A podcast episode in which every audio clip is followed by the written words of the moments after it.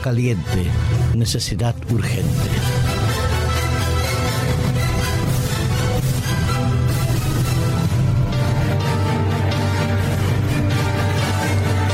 Hace pocos días, un investigador del Laboratorio de Geofísica Térmica en Rusia, el señor Yuri Shakov, manifestaba que el cambio climático estaba afectando fuertemente en los últimos años a Rusia, a Siberia y también añadía él que el cambio climático afectaba a todo el mundo por diferentes medidas. Lo cierto es que nos podemos encontrar hoy en día con diferentes cambios climáticos que van afectando nuestro sistema planetario. Hay fríos, olas de frío, horas de calor, sequías, lluvias, tormentas que antes se veían de una manera y ahora se viven y se sufren de manera mucho más intensa. Para todos es absolutamente conocido que el cambio climático se debe en gran medida a la acción directa del hombre. La contaminación, eh, la deforestación, los esfuerzos que hemos hecho los seres humanos por cambiar eh, los ciclos biológicos en la naturaleza de siembra y cosecha han pagado y seguirán pagando factura a nuestro planeta Tierra. Voy a daros unos ejemplos con respecto a las temperaturas en la parte más fría de Rusia y posiblemente sean las ciudades y las regiones más frías del mundo. Yakutsk, que es la capital más fría, registraba el martes pasado la temperatura histórica más alta, con 10 grados bajo cero. cuando normalmente en esa misma fecha la temperatura es de 30 a 40 grados bajo cero. También se ha visto en otras partes como de Saja, cuando la temperatura eh, media en enero es de menos 40 grados a menos 50 grados, se han registrado temperaturas de 7, grados eh, bajo cero.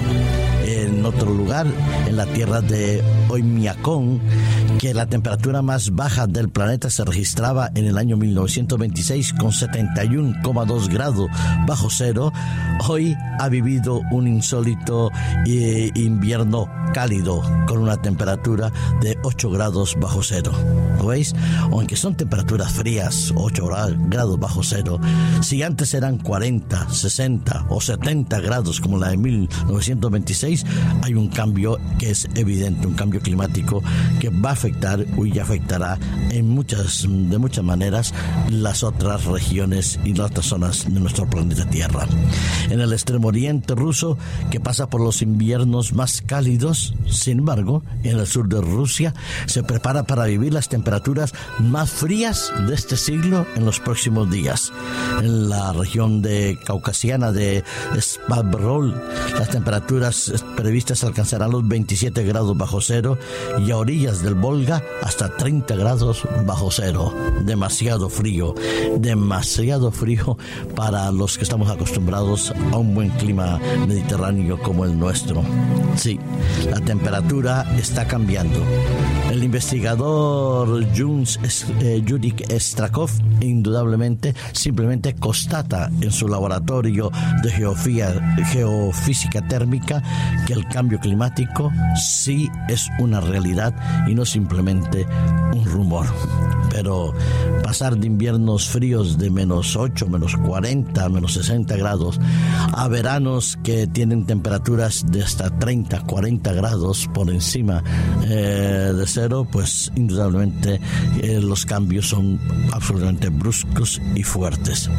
Recuerdo eh, que hace unos años paseando por la ciudad de Sevilla teníamos 44 grados en ese momento a la sombra, bueno, demasiado calor, cuando la temperatura media era de 30, 32 grados en esos momentos, en años anteriores. ¿Qué está pasando con nuestro planeta Tierra? Que estamos dañándolo con muchos de los aspectos de nuestra contaminación, de nuestra acción eh, humana sobre los efectos naturales. Pero también a nivel espiritual, hay que reconocerlo.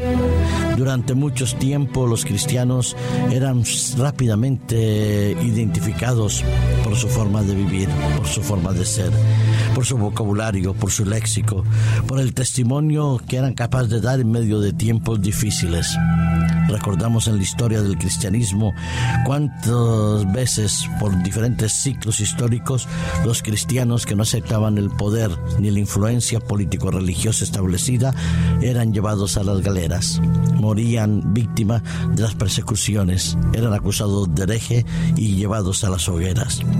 Hoy en día, cuando miramos el mundo religioso y miramos en nuestro entorno las iglesias casi vacías, los jóvenes que han perdido una cierta identidad espiritual con sus raíces, nos preguntamos qué está pasando.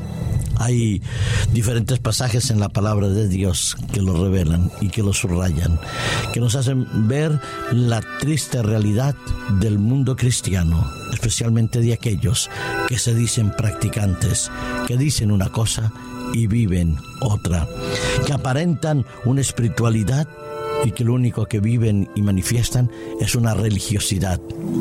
Somos, parece, cristianos de asistencia a servicios religiosos puntuales y no a una vivencia espiritual como la que Cristo desea que tengamos.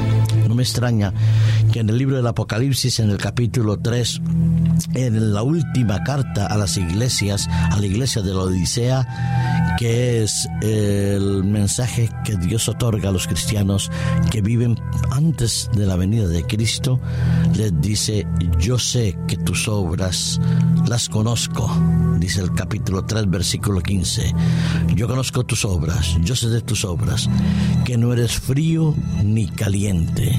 Es decir, que no has renegado totalmente de la intervención ni de la presencia de Dios, ni has negado ni has renegado totalmente de la Biblia como revelación de la voluntad divina, que no has negado el valor o la vigencia de los mandamientos de Dios.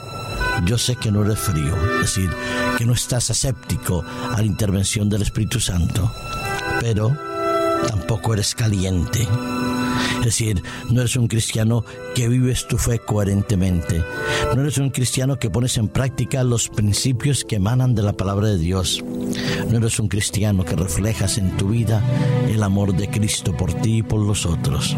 Sí, no eres frío ni caliente. Porque el cristiano caliente es el que arde en su corazón cuando se acerca a la palabra de Dios. Cuando, cuando, cuando practica eh, algún acto religioso, siente la necesidad de vivir un contacto especial con Cristo. Un cristiano caliente es el que se alegra de hacer el bien al prójimo y se entristece cuando la vida de los otros no es lo suficientemente buena ni sana. Un cristiano caliente es aquel que arde en su corazón cuando se acerca a Cristo. Por eso le dice eh, Jesús a través de ese mensaje a la iglesia, a la Odisea, al cristiano del siglo XXI, yo sé de tus obras, que ni eres frío ni caliente. Ojalá fueses frío o caliente. Porque si eres frío, tienes posibilidad de recuperar la fe y la esperanza. Y si eres caliente, puedes perseverar en ella. Pero si eres tibio, no sientes necesidad de descubrir un cambio en tu vida. ¿Cuál es nuestra temperatura espiritual? ¿Fríos? ¿Calientes? Tibios, que somos ni fu ni fa. Y si somos así, tengamos cuidado, porque el resultado final es funesto. Pero si eres caliente y deseas estar con Cristo en la eternidad, el resultado será la victoria definitiva. A nosotros de buscar la temperatura adecuada en nuestra vida espiritual.